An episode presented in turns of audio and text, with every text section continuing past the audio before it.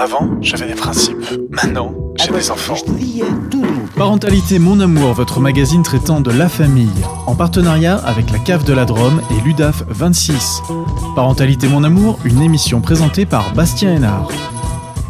C'est le dernier épisode du magazine Parentalité Mon Amour de l'année 2020, une année si particulière qui a connu et qui connaît encore une pandémie. Cette dernière nous a poussé à adapter notre quotidien en respectant des mesures sanitaires inédites. Le premier confinement a été un moment éprouvant pour les familles, de même que le déconfinement qui parfois a été ressenti encore plus durement les gestes barrières, le port du masque et puis un deuxième confinement, toutes ces mesures ont modifié les liens entre les individus, les interactions sociales. Les associations, en lien avec les familles, ont dû elles aussi adapter leur action pour garder le contact. Comment ont-elles traversé cette période? Quel retour des familles ces associations ont-elles pu collecter sur le terrain? Quelles nouvelles approches dans le travail de lien sont apparues lors de cette période? Pour euh, aborder ces questions, je reçois alors à distance, hein, puisque nous sommes encore à distance avec nos invités, euh, vivement qu'ils soient plus proches de nous, Céline Chevalier, administratrice à l'Union départementale des associations familiales de la Drôme, l'UDAF 26. Euh, Laetitia André qui sera là donc en deuxième partie d'émission, responsable du pôle jeunesse, et Adélaïde Copper, directrice de l'association familiale rurale, famille rurale pardon, des collines à Haute-Rive. Euh, vous retrouverez en milieu d'émission le portrait de Sylvie Gaumont, responsable du service social en faveur des élèves et conseillère technique auprès de l'inspecteur d'académie à l'inspection académique de la Drôme. Euh, Céline Chevalier est avec moi, vous êtes administratrice de l'Union départementale des associations familiales, je le disais, de la Drôme. Bonjour. Oui, bonjour. Merci beaucoup d'être avec nous aujourd'hui. Euh, en cette fin d'année euh, si particulière, on va en parler puisque euh, l'UDAF 26 a mis en place une enquête, on va le voir avec les associations familiales pour recueillir la parole de ces associations. Peut-être avant, rappelons ce que cette union des associations familiales fait, sur, fait sur le territoire, quels sont, quel est son rôle? Alors voilà, l'UDAF, c'est une association de la loi de 1901 qui a été créé en 45 par ordonnancement. Donc, euh, c'est euh, une mesure prise par le gouvernement et euh, a été confirmée par la loi de 1975 pour donner le statut d'utilité publique. Et le but, c'était qu'on soit un interlocuteur unique en matière de politique familiale. Et donc, on s'appuie sur l'ensemble des associations familiales pour faire remonter des informations, donner notre avis au pouvoir public. Alors, pour, pour, ceux qui nous écoutent, hein, vous n'êtes pas en contact direct forcément avec les familles, mais vous êtes en contact avec toutes les associations familiales, c'est très important. Familiales, c'est ça. Et ce sont les associations familiales qui nous font remonter les informations. Et euh, nous, on est euh, vecteur, euh, on transfère les informations et on consolide les informations avec les autres départements pour, au niveau de la fédération, au niveau du national. voilà, pour, pour échanger avec nos différents élus, les différentes commissions et vous voyez euh, dans ces remontées euh, des actions concrètes se réaliser politiquement derrière? Alors moi, cela fait pas longtemps que je suis euh, sur le DAF, ça fait que deux ans. Donc je prends mes marques. Hein. mais non, les, élus prennent, quoi, nous écoutent. Et il y a vraiment un échange constructif en général entre les deux. Les, administrateurs de l'UDAF sont présents dans différentes commissions, donc on est aussi euh, présent dans la commission avec euh, la CAF, hein. et donc il y a vraiment un très bon échange constructif avec la CAF pour mettre en place des actions. Et euh, bah, voilà, on, a des subventions aussi de la CAF pour mettre en place des ateliers. Donc voilà, c'est vraiment un travail collectif. Collectif, effectivement. Vous représentez en tant qu'administratrice une association familiale d'ailleurs. Oui, Enfance et familles euh, d'adoption 2607. Euh, Alors ça c'est important de le dire parce que donc c'est des associations familiales qui, euh, qui gouvernent entre guillemets, qui administrent l'union. C'est ça. Alors, chaque, chaque association a un représentant au conseil d'administration. Voilà, c'est un peu en cascade, mais on est sur, un, peu sur tous les fronts du coup. J'imagine. alors la crise Covid-19 est passée par là. Euh, bien entendu, euh, l'impact sur les familles euh, est, important.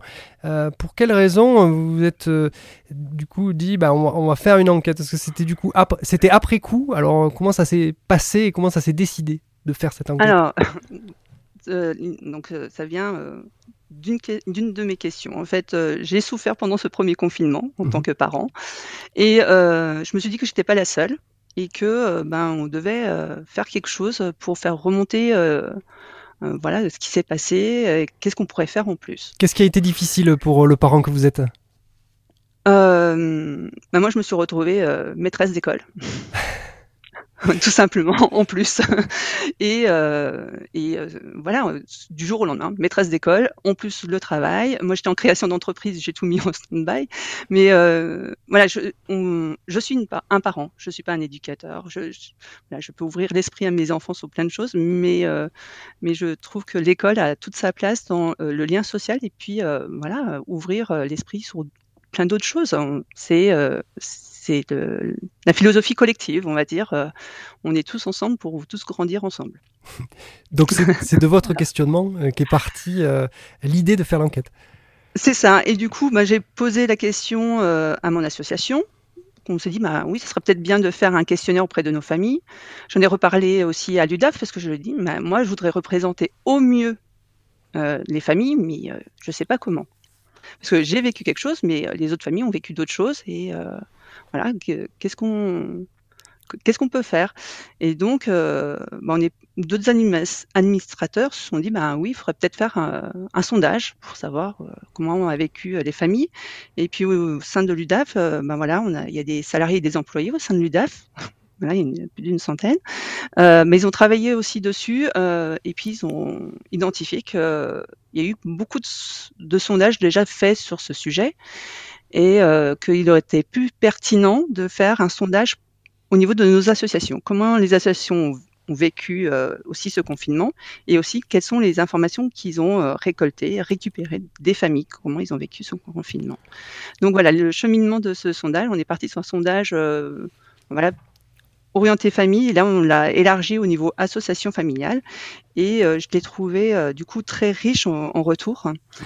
euh, parce que moi, j'avais une vision de mon association. Et, et du coup, là, ça m'a ouvert les yeux sur toutes les autres associations. Je les connaissais, mais pas en détail. Et ça m'a permis aussi de, de voir ben, d'autres difficultés que je, je n'imaginais pas. Et on en a aussi ressorti ben, 17 recommandations euh, qu'on est prêt à apporter euh, auprès des pouvoirs publics euh, par le biais du DAF. Alors quel, constat vous avez fait? Il y, a, 25 associations ou fédérations qui ont répondu. comment celles-ci, de manière générale, ont, fonctionné durant le confinement? Alors il y en a où il y a eu très peu d'impact, donc 11%, donc ça ne leur a pas trop gêné dans la continuité de de leur activité.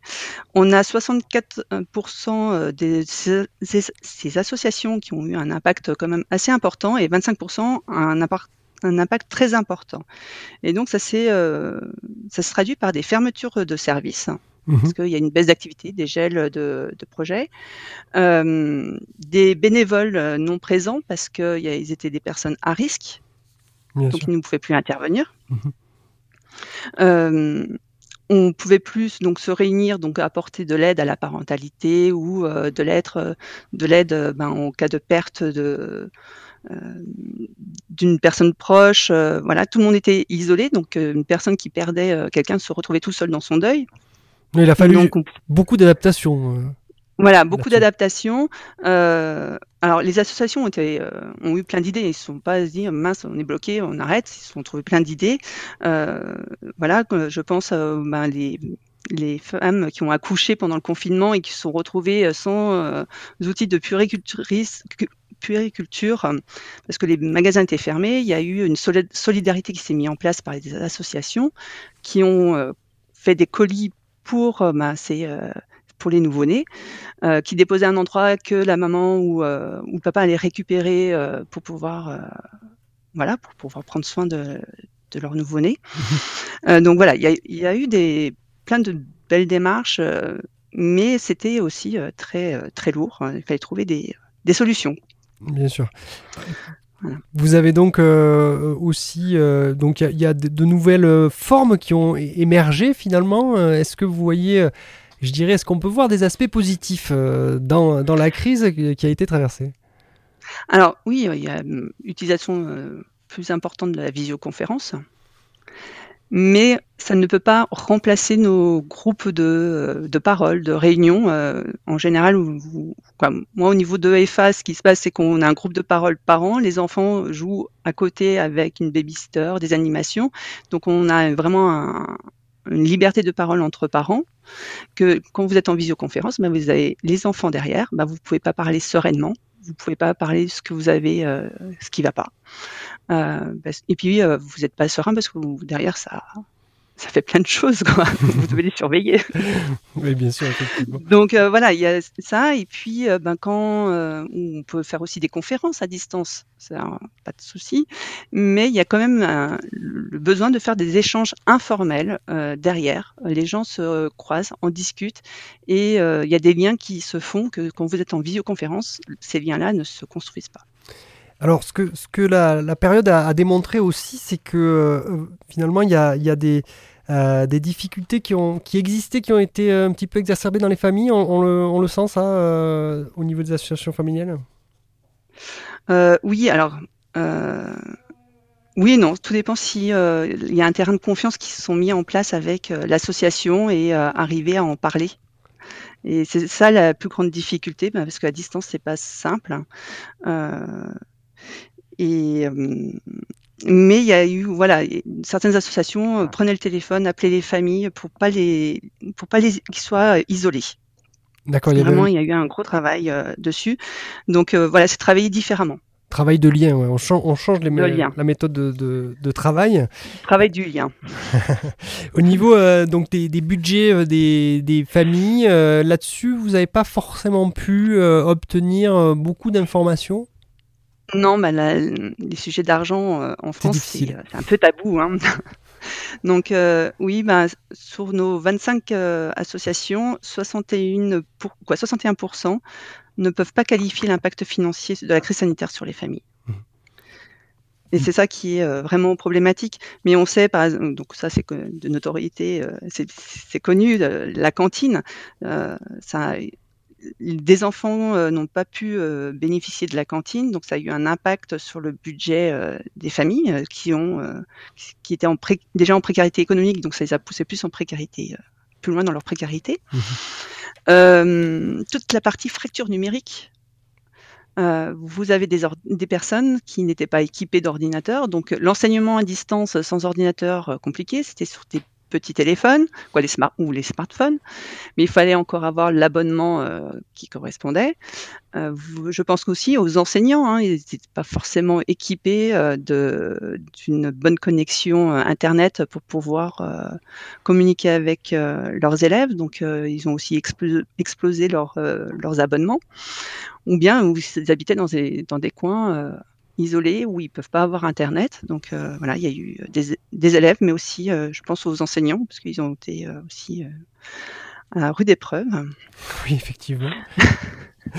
Et puis là, on a un impact, c'est sur les centres de formation, donc les MRF, hein, les maisons familiales rurales, où bah, ils font des formations, voilà, avec des, des, stages, et donc ben, les, les, les, quoi, les futurs, euh, les apprenants n'ayant pas de stage, bah, se retirent de ces formations. Donc ça a aussi un impact. Euh, ils se retrouvent avec des, des classes euh, à moitié vides. donc, ils quittent la formation par, par, peur de ne pas trouver de stage, c'est ça hein? Ou ne s'inscrivent pas. Ou ne s'inscrivent pas du tout. Donc il faut pousser. À fin juin, oui peut-être amener les gens et leur dire qu'on peut, il faut s'inscrire parce que il va y avoir des stages et les choses reprennent aujourd'hui. Donc il faut. Euh, Mais il faut que les entreprises euh, proposent des stages. effectivement, des stagiaires. nous avons une stagiaire ici, nous la saluons. Et eux aussi, ils ont un inconnu. Euh, est-ce qu'ils peuvent se permettre d'avoir un stagiaire? Donc l'État a mis en place des, des, allègements au niveau des, des taxes d'entreprise pour les, les, apprentissages, les apprentis. Donc euh, voilà, il y, a des actions de fait quand même au niveau de l'État. Bien sûr. Au, niveau de, cette enquête aujourd'hui, euh, donc elle va être euh, communiquée au pouvoir public? C'est ça. Et nous avions prévu de faire ben, des tables rondes avec nos, différentes associations pour mutualiser nos idées s'il y a besoin de faire des ateliers, peut-être que entre plusieurs associations, on pourrait s'associer sur des ateliers pour voilà la mutualisation d'idées, de, moyens. voilà, l'UDAF nous permet, nous donne accès à des salles, donc on a aussi cette partie logistique qui nous permet aussi d'être allégé. Donc vous allez, voilà, et vous allez transmettre tous ces résultats pour, pour qu'il y ait euh, bah, des choses qui soient faites euh, en fonction des résultats et de ce qu'il y a à l'intérieur de cette enquête. Tout à fait. Donc là, on devait faire fin novembre nos tables rondes. Donc elles ont été annulées par le deuxième confinement. mais on a bien espoir d'y arriver et de, rencontrer nos élus. Donc on doit les rencontrer une fois par an. On devait les rencontrer au mois de juin, mais en déconfinement, c'est, ça a été reporté. On, est, on avait espoir de les rencontrer euh, cet automne. Donc belote. Donc là, on a vraiment un très très grand espoir de les voir au mois de janvier, si possible. on croise les doigts. Voilà. Eh ben 2021, voilà, ça sera euh, le mot de la fin. Je vous remercie, euh, Céline Chevalier. Euh, merci de faire ce travail de remontée d'informations depuis les familles vers les associations familiales et au-delà vers les pouvoirs publics via l'UDAF. Je rappelle que vous êtes administratrice donc de l'Union départementale des associations familiales. vous écouterez certainement la suite de l'émission sur le poste. Euh, je vous remercie, je vous souhaite une très bonne journée. Merci à vous. On va écouter tout de suite Meriem Aboulouafa avec euh, Fighting dans Parentalité, mon amour.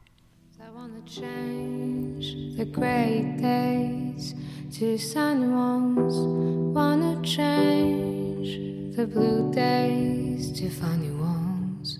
Wanna draw a rainbow without a rain. And I want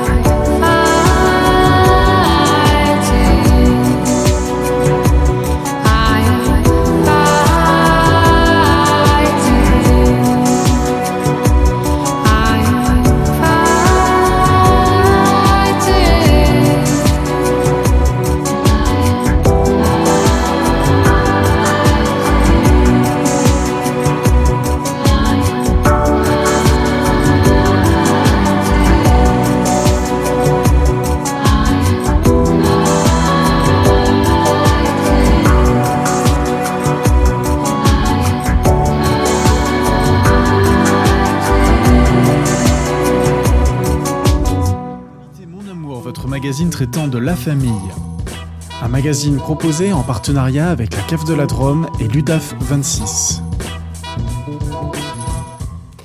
Une émission sur la parentalité qui est multidiffusée, je le précise, sur les radios associatives dromoises Soleil FM, Diwa, Radio Saint-Ferréol et Radio Royan. Tout de suite dans Parentalité mon amour, je vous propose d'aller écouter euh, le portrait du mois.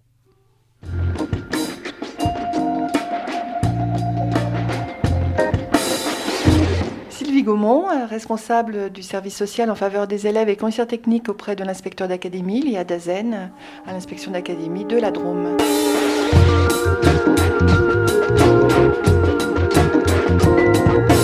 J'étais 10 ans euh, assistante sociale scolaire au sein de l'éducation nationale, puis ensuite conseillère technique en service social, donc depuis 22 ans. En cette période de pandémie et pendant le premier confinement, en quoi a consisté euh, votre rôle au sein euh, donc, euh, des, équipes? Pour ce qui concerne les assistantes sociales scolaires, elles ont eu un rôle primordial dans le sens où elles ont quotidiennement été en lien avec les familles, notamment les familles les plus éloignées de l'école les plus euh, vulnérables. Alors effectivement, il y avait un certain nombre de familles euh, pour lesquelles déjà nous avions euh, des inquiétudes. Les ASE scolaires avec les équipes éducatives des établissements scolaires ont effectué des appels réguliers, toutes les semaines, si possible, avec leur téléphone personnel puisque bon, pour le moment, elles ne sont pas outillées de téléphone professionnel.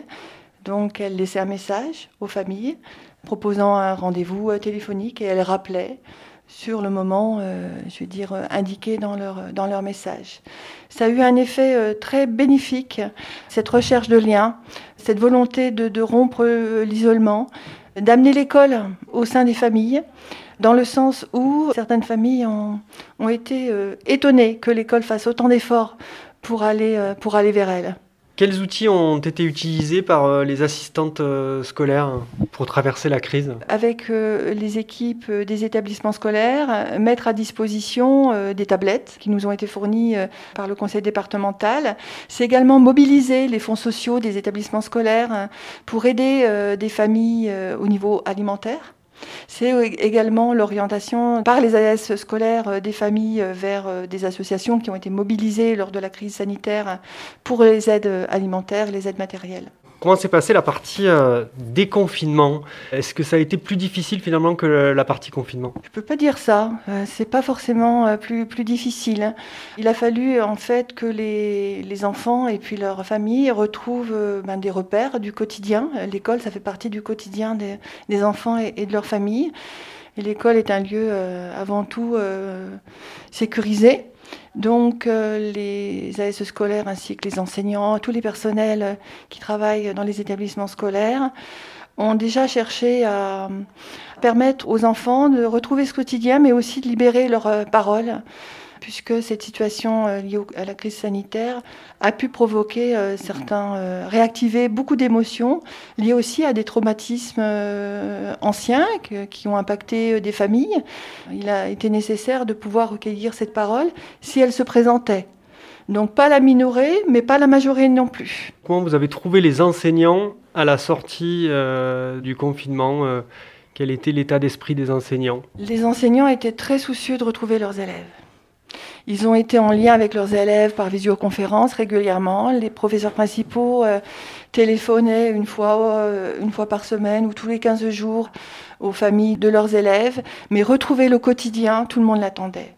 Aussi bien les élèves que, euh, que les enseignants, les personnels. Sur le niveau des élèves, quel a été l'impact de la crise euh, sur le niveau scolaire On ne peut pas se cacher qu'effectivement, euh, pour certains qui avaient des difficultés à suivre, euh, la, crise sanitaire peut avoir accentué les, difficultés. Donc le retour à une vie, je dirais, normale a nécessité que les équipes puissent développer ben, du soutien, puissent travailler à, proposer un parcours adapté aux, besoins particuliers de, de, chaque élève. C'était vrai avant, mais ça a été effectivement renforcé euh, euh, lors de la reprise, euh, je dirais, normale de l'école.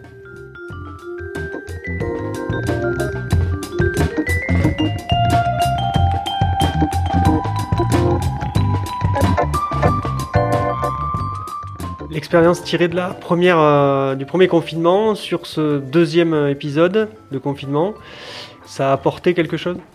On, tire toujours des difficultés une force, une créativité, une énergie. On peut se surprendre aussi hein, dans euh, en tout cas, ça a été créatif et ça a permis euh, peut-être aussi de, mettre euh, en relief les compétences de, chacun aussi. Je voudrais ajouter que on a pu aussi être étonné de la qualité de, certains liens avec des familles qui, avant les deux périodes de confinement, pouvaient être en difficulté avec l'école le fait d'aller vers et que, euh, que tout le monde allait vers ces, familles, en tout cas une recherche d'aller vers, a permis d'établir euh, un dialogue qui auparavant pouvait être un petit peu compliqué. Eh bien ce dialogue, pour certaines familles, s'est vu renforcé.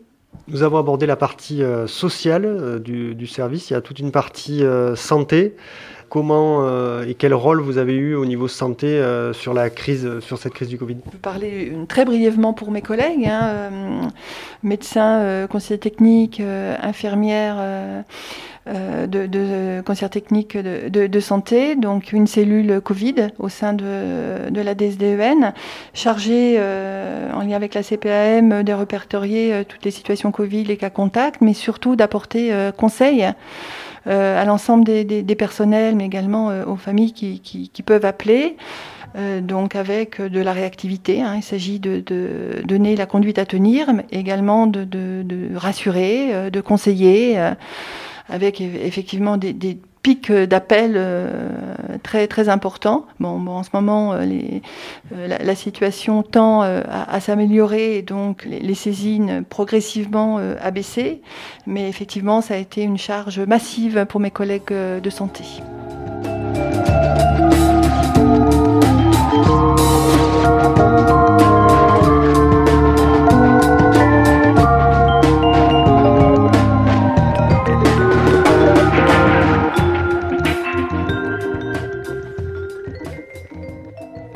Vous êtes bien dans Parentalité euh, Mon Amour, votre magazine sur la famille. Je vous propose euh, d'aller faire un petit tour du côté de la musique avant de retrouver euh, l'association Famille Rurale de Haute-Rive, l'association Famille Rurale des Collines. Tout de suite, on écoute Perfume Genus avec Jason.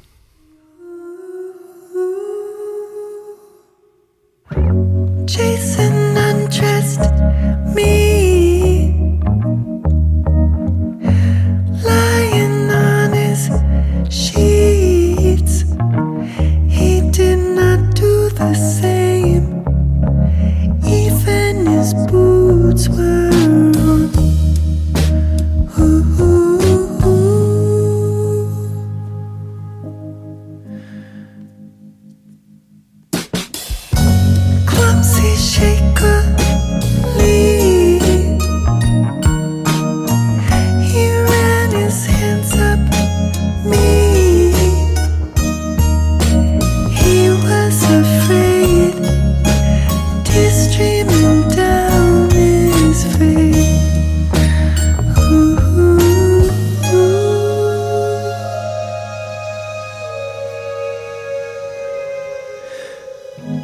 chasing, there's no rush.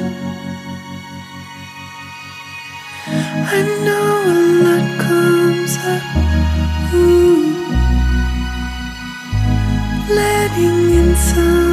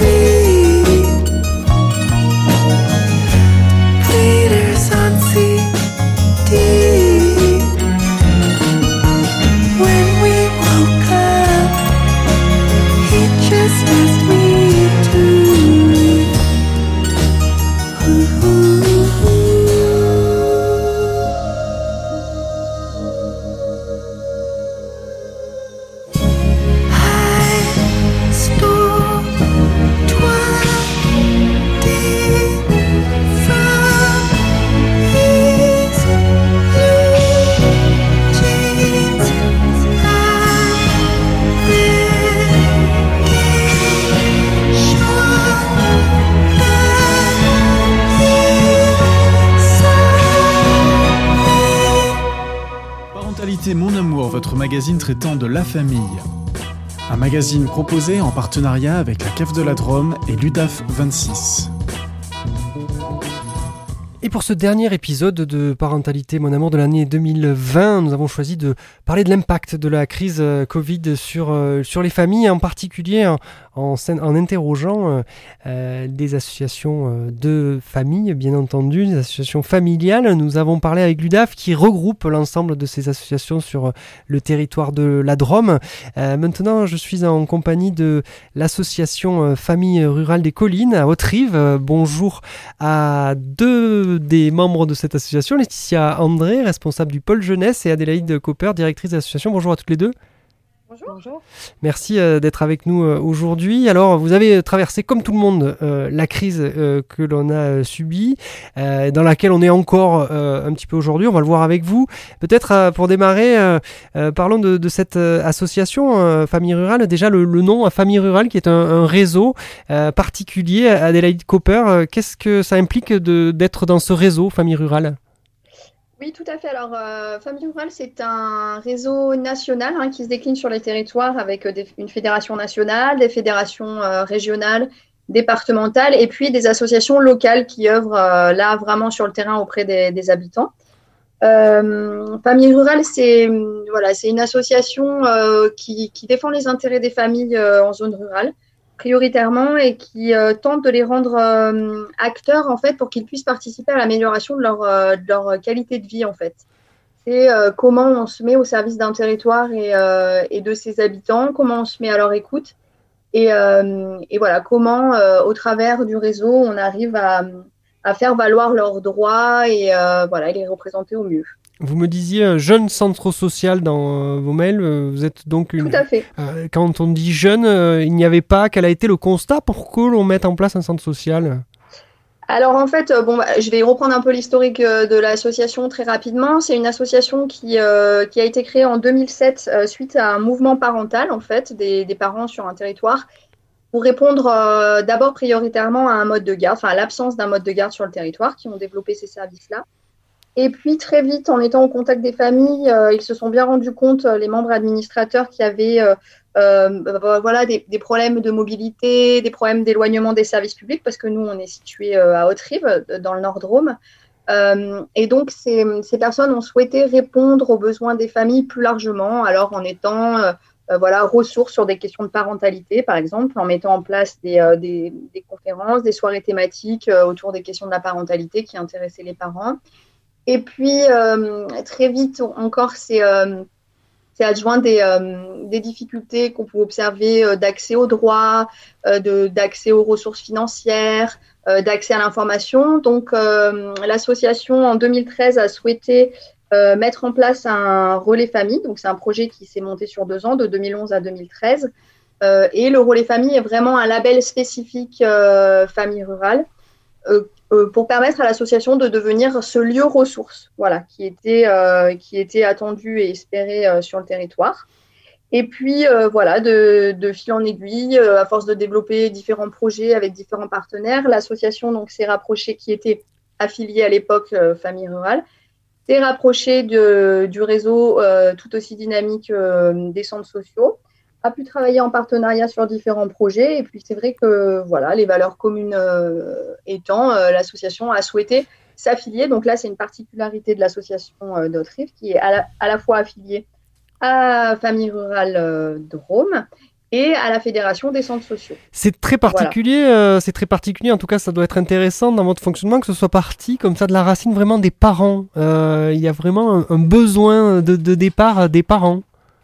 Oui, alors euh, c'est vraiment les habitants qui ont été au cœur du projet euh, et puis notamment sur euh, bah, déjà toute la réflexion autour de ce, lieu d'accueil, toute la réflexion autour du développement parce que c'est un travail vraiment conséquent. Enfin, la mise en place du relais famille en 2013, donc ce que je vous disais de 2011 à 2013, ça a été essentiellement porté par des parents des administrateurs. à l'époque, il y avait une professionnelle donc vraiment, c'est euh, oui, oui, c'est à l'initiative euh, des, habitants du territoire, soutenu évidemment bah, par les politiques, par les politiques, hein, parce que le projet, voilà, sans le soutien politique, n'aurait pas pu exister. Mais c'est vrai que c'est un projet en fait finalement qui s'est développé très vite et qui aussi tente de répondre et de s'adapter aux différents besoins qu'il peut observer sur le territoire. Alors on va voir comment euh, vous avez répondu ou comment vous êtes adapté aussi euh, à la situation. Euh, Laetitia André, vous êtes responsable du pôle jeunesse. pour vous, comment ça s'est passé au, printemps dernier avec les jeunes Qu'est-ce qui a été le plus difficile au départ? Alors nous, le but premier, ça a été de garder du lien en fait avec notre public. Euh, ce qui était délicat, c'était euh, voilà, de les garder mobilisés dans les projets qui étaient déjà en cours. Euh, voilà, en sachant que c'était des projets qu'on ne savait pas trop si ça allait tomber à l'eau ou si on allait pouvoir aboutir à ces projets. Donc voilà, nous, ça a été vraiment on a vraiment essayé voilà, de garder un maximum de liens avec eux sur les réseaux, parce que du coup, voilà, on est, on est aussi promeneur du net, donc voilà, on a voulu voilà, beaucoup garder des liens avec eux sur les réseaux. Alors, promeneur du net, vous pouvez nous préciser juste, parce qu'on on les a reçus il y a très longtemps, à nous préciser votre rôle en tant que promeneur du net. Parce que là, dans cette configuration spécifique où le numérique a pris toute sa place cette année 2020, euh, promeneur du net a une portée particulière en ce moment. Qu'est-ce qu'il y a derrière? Alors oui, en effet, du coup, euh, promeneur du net, du coup, c'est un, donc un, label en fait, et, euh, et, donc du coup, moi, mon, rôle, c'est euh, en fait de, rester, d'être, voilà, de, veiller euh, voilà, sur les réseaux sociaux, euh, d'avoir, d'être disponible pour les jeunes, voilà, pour, pour partager des informations intéressantes, pour pouvoir discuter avec eux, pour voilà, débattre avec eux de sujets de sujets qu'ils pourraient trouver sur les réseaux. Alors c'est une année particulière là aussi pour les informations qu'on a eues, les, beaucoup d'infox, on en a beaucoup parlé, hein, ces informations, cette désinformation aussi. Euh, ils viennent les jeunes, vous les sentez euh, euh, à votre écoute sur, sur les réseaux ou plutôt à l'écoute parfois des infox? Comment vous arrivez à faire revenir comme ça des jeunes qui, auraient, qui partiraient vers de l'infox?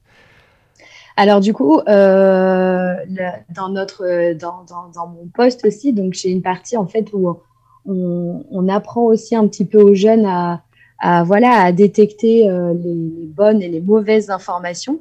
Euh, voilà, donc du coup, on essaie de leur donner plein d'outils que nous on a eu donc sur des formations. voilà, leur partager des outils pour essayer de déceler le vrai du faux. Euh, vous avez donc euh, adapté votre structure. Alors bon, je le disais, hein, le numérique a été euh, partout.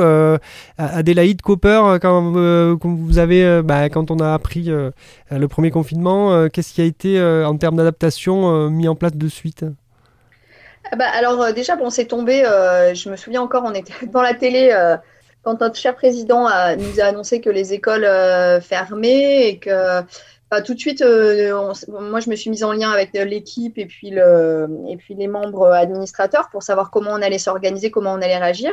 Après, c'est vrai que dans un tout premier temps, avant tout, on est employeur, donc il a fallu organiser le temps de travail en préservant bah, les salariés, euh, voilà, organiser du télétravail, euh, donc fournir le matériel, se créer des espaces de travail collaboratifs, enfin voilà, ce qu'on a fait dans un premier temps. Et puis réfléchir ensemble à bah, comment maintenir le lien en famille et comment ne pas euh, voilà, ne pas perdre euh, bah, des personnes euh, qu'on peut suivre ou accompagner, comment ne pas perdre des dynamiques, voilà, en priorisant effectivement les accompagnements, les accompagnements qui étaient en cours. Donc ça a été vraiment un, gros travail d'organisation et de priorisation, en sachant que les informations, comme pour tout le monde, arrivaient un peu au jour le jour et au compte-goutte. Donc on s'est adapté. Euh, ce qui était intéressant euh, au travers de ça, c'est que ça a créé vraiment une nouvelle dynamique et euh, des nouvelles formes de solidarité, dans la, ne serait-ce que dans le, travail d'équipe et même le lien entre les, bénévoles et les salariés, parce que, parce que voilà, on était tous dans le même bateau. Donc, quelque part, ça a été quand même, ça, ça a recréé ouais, une nouvelle dynamique assez intéressante. Il y a du positif, vous allez le chercher là. Euh, bah oui, il y, a du positif. Après, euh, ça a été fatigant. Enfin, il y a eu effectivement la fatigue de se réinventer, de devoir se réinventer euh, chaque jour, en fait, parce qu'en fait, on a eu l'impression en équipe de, construire, de déconstruire, de reconstruire, de déconstruire. Enfin, il y a eu un peu ce sentiment-là. Mais en tout cas, c'était voilà, on était dans l'innovation. On a, par exemple, typiquement notre assemblée générale, on l'a faite en juin dernier, on l'a fait en version numérique. Voilà, c'était aussi comment la rendre suffisamment interactive, enfin comment permettre aux personnes de, de pouvoir quand même participer dans cet AG, que ce soit pas quelque chose de, de, suffisamment, enfin de trop descendant. Ben voilà, on s'est posé vraiment des questions d'implication aussi des, des, gens dans nos, dans nos démarches. et puis, bah voilà, il y a eu quand même ouais, cette, euh, cette dynamique moi que j'ai trouvé euh, trouvé intéressante, avec effectivement euh, la frustration bah, de ne pas pouvoir être au contact, parce que ça, le numérique, c'est super. ça nous a permis même, enfin, ce qui était intéressant aussi, c'est la formation des, des membres bénévoles, parce qu'on a des, des, administrateurs qui sont qui étaient plutôt éloignés des outils numériques, Zoom, tout ça, qui ont été formés pour participer aux réunions de bureau, au conseil d'administration. Enfin, il y a eu un peu cette, euh, cette formation par les pairs. Donc ça, c'était très intéressant sur la question du numérique. Mais il n'empêche que le numérique ne remplacera jamais le, le, le présentiel. Euh, et le vrai lien, on le voit nous en émission aussi parce que on fait se rencontrer nos invités habituellement euh, et là ça nous manque cruellement mais voilà pour les, les, prochaines on espère que les, les choses seront différentes. Laetitia André au niveau des, des jeunes quel, quel retour vous avez eu que Comment ils ont ressenti cette période qui était, on a parlé d'une génération sacrifiée pour certains. Euh, euh, alors on a tous, euh, ça a été difficile pour tout le monde, mais quel retour ils vous ont fait de cette période pendant, pendant le confinement? Les jeunes que vous aviez au téléphone Alors c'était assez mitigé. J'ai eu des retours assez positifs parce que du coup on avait des jeunes voilà, qui étaient un peu tout le temps pressés par le temps et qui se retrouvaient à avoir le temps bah, de, de, de, se poser, de prendre soin d'eux, de faire les choses. Et euh, de l'autre côté, bah, forcément, un peu de, négatif avec euh, bah, les cours à la maison. Voilà, c'était un peu délicat de, rester concentré, euh, avec aussi bah, forcément des problèmes de connexion. donc voilà, c'était aussi compliqué à gérer. le manque des amis aussi. Parce que euh, oui, en effet, les réseaux, c'est extra parce que on, peut avoir énormément de contacts, mais euh, voilà, le contact humain, c'est sûr que bon, ça reste le plus important. Et du coup, voilà, c'était un peu euh, angoissant pour eux d'être de, seuls. Et là, aujourd'hui, j'ai encore des retours des jeunes qui, qui angoissent de, de, repartir dans un nouveau confinement. Ah oui, donc on le ressent jusqu'à aujourd'hui, et bien sûr, c'est mm. des, des, conséquences qu'on peut imaginer à moyen et, à, plus, plus, long terme. Euh, vous avez euh, dans, dans, vos activités euh, mis en place aussi des modes de garde, j'imagine. Il y avait donc chez vous la possibilité de, de faire garder. comment ça s'est constitué ça? Oui, très vite. alors ça, c'était aussi un peu euh, voilà, il a fallu s'organiser rapidement parce qu'on nous a demandé de fermer euh, les accueils et puis très vite on a été euh, sollicité par la communauté de communes pour accueillir les personnels, les enfants des personnels soignants. Donc, ce le, le, conseil d'administration a souhaité bah, interroger déjà les salariés, savoir si les salariés étaient OK pour. Parce qu'à l'époque, je rappelle, on était en mars, on n'avait pas de gants, pas de gel hydroalcoolique, on, on ne savait rien de ce qu'était le Covid. Donc, c'était de, mmh, déjà de dire bah, est-ce que est-ce que les salariés sont OK pour euh, aller euh, sur le terrain? Donc, euh, ils ont répondu favorablement, ça c'était très chouette. et donc, on s'est organisé pour ouvrir, voilà, en lien avec la communauté de communes, donc dans une limite de 10 enfants. mais 10 enfants, en fait, c'est très peu et à la fois, c'est beaucoup quand effectivement il y avait cette histoire de Covid, de normes, de, de, où il fallait pas qu'on soit plus d'un certain nombre. voilà, donc il a fallu qu'on organise bah, des, euh, bah, des activités déjà, que l'équipe se penche sur euh, quel type d'activité sans contact, euh, sans, ce qui n'est pas évident quand même quand on travaille sur du collectif. voilà. Et puis, et puis ça s'est fait voilà, sur les vacances d'avril, et puis on a ouvert les mercredis voilà, pour être dans le, la continuité de, des établissements scolaires. Euh, et c'était euh, voilà, c'était chouette. Après, je le redis, c'est qu'au début, on était un peu euh, les abandonnés de ce système-là parce que effectivement, bah, c'est nous qui avons, enfin, c'est la couture qui a dû coudre des, masques parce qu'on n'avait pas accès aux masques à l'époque. Le gel hydroalcoolique, c'est la mairie qui nous l'a gentiment donné suite euh, aux élections, il restait des, euh, des, bidons de gel hydroalcoolique qu'on a pu récupérer comme ça. Bah voilà, on s'est mis dans une dynamique un peu euh, solidaire et un peu. donc c'était chouette aussi. Ça a renforcé des, solidarités. on a parlé au début de l'émission d'une enquête de l'UDAF avec 25 associations ou fédérations qui ont participé. Vous avez fait le choix d'y participer. C'était bien aussi pour vous, après cette période si lourde en fait, de. Bah de, de, donner un peu des informations sur les familles, de faire cette remontée? Ouais, c'était intéressant, puis c'est important, et puis c'est le rôle des associations familiales en fait aussi d'être un lieu d'observatoire et pouvoir faire remonter pour pouvoir euh, centraliser, puis pouvoir euh, euh, prendre de la hauteur et de se dire, eh ben en fait, voilà ce que j'observe sur le terrain, est-ce que c'est partout pareil, et finalement d'en tirer un peu des voilà des enseignements, et puis d'avoir une photographie un peu de je dirais des séquelles, je ne sais pas si on peut appeler ça comme ça, mais euh, des séquelles pour les familles. Mhm. Ouais, Justement, en termes de, de, séquelles, euh, est-ce que vous, vous, avez fait euh, remonter, qu'est-ce que vous avez vu en termes de, de précarité économique? On sait que la crise a créé de la précarité. Pour vous, sur votre territoire, est-ce que c'est quelque chose qui a été important? Alors, important, je ne sais pas, mais on a des familles, en tout cas, effectivement, qui ont, ont été impactés avec la mise en place du chômage, avec euh, même des pertes d'emploi. Euh, voilà, je ne saurais pas le quantifier, mais en tout cas, j'ai des exemples en tête. Après, sur des, mm, sur des projets déjà solidaires, euh, parce qu'on travaille en lien avec le Secours catholique et, le, et la cooprie, des gens qui étaient déjà en grande difficulté se sont retrouvés en encore plus grande difficulté avec l'isolement en plus et puis la difficulté de pouvoir avoir accès à des ressources parce que tout était en, stand-by. Donc, c'est vrai que euh,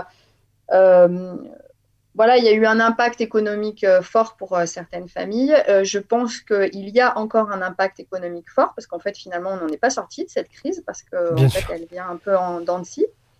Et après, il y a toute la question de l'isolement et de, et de, et de, ouais, de l'isolement et puis de la détresse de certaines personnes qui se sont quand même retrouvées, enfin, confinées en famille. Euh, c'est, ça peut être dur, mais il y a, on est quand même confiné à plusieurs. Être confiné seul chez soi euh, euh, pendant de longues semaines dans un climat hyper anxiogène, je pense que. Mais d'ailleurs, les, les de nombreux psychologues et psychiatres alertent sur cette, sur cette oui, sur cette problématique, effectivement. Sur cette problématique et cette réalité de se dire, en fait, oui, il y a la précarité économique et puis il y a aussi tout l'impact psychologique que ça peut avoir sur les gens.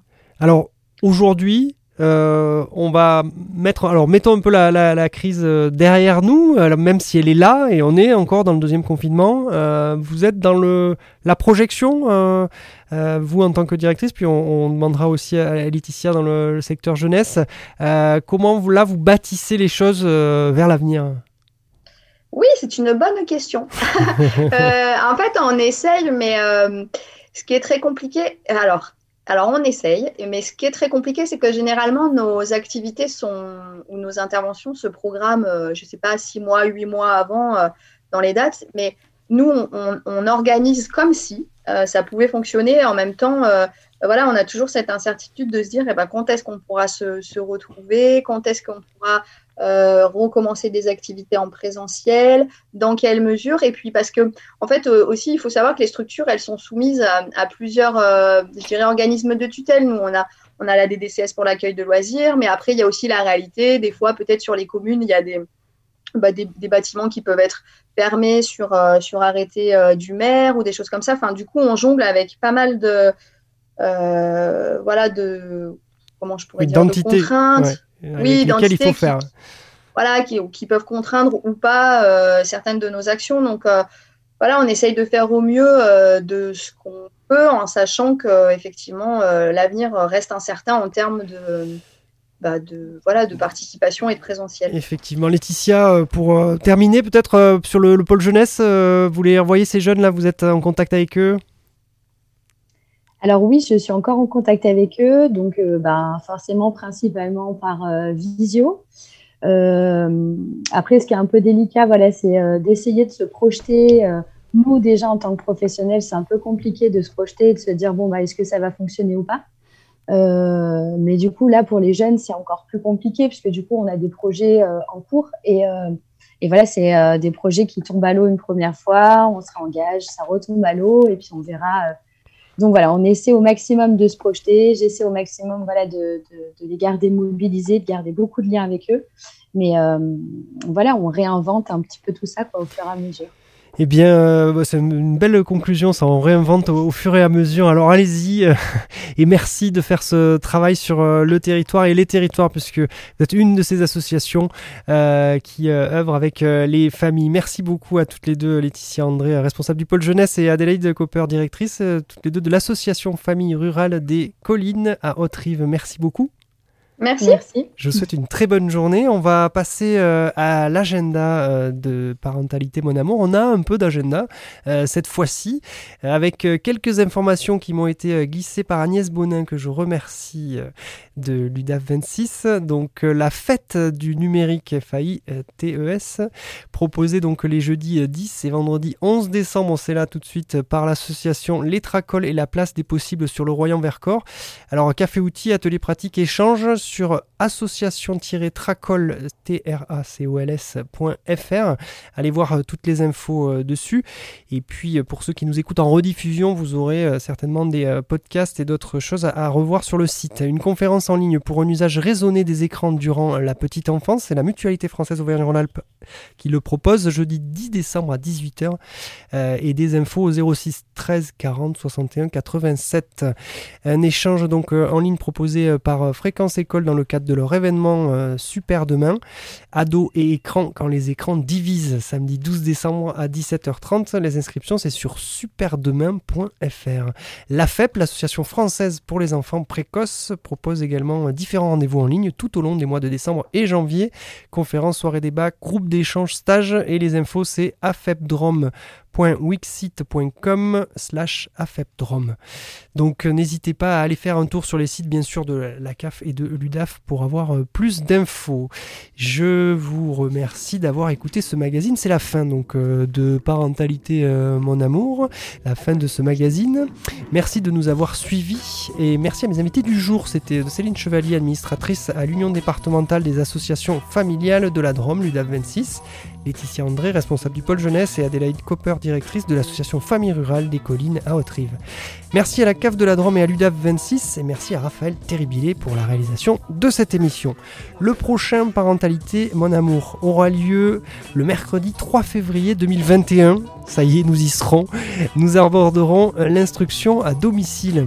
Cette émission a été produite et réalisée dans les studios de Radio Méga à Valence. Elle est multidiffusée sur les radios associatives dromoises Soleil FM, RDIWA, Radio Saint-Ferréol et Radio Royan. Vous pouvez retrouver cette émission en intégralité sur les sites internet de ces radios ainsi que sur radio-méga.com, caf.fr, udaf26.fr. A très bientôt dans Paratalité mon amour, portez-vous bien et bonne fête de fin d'année.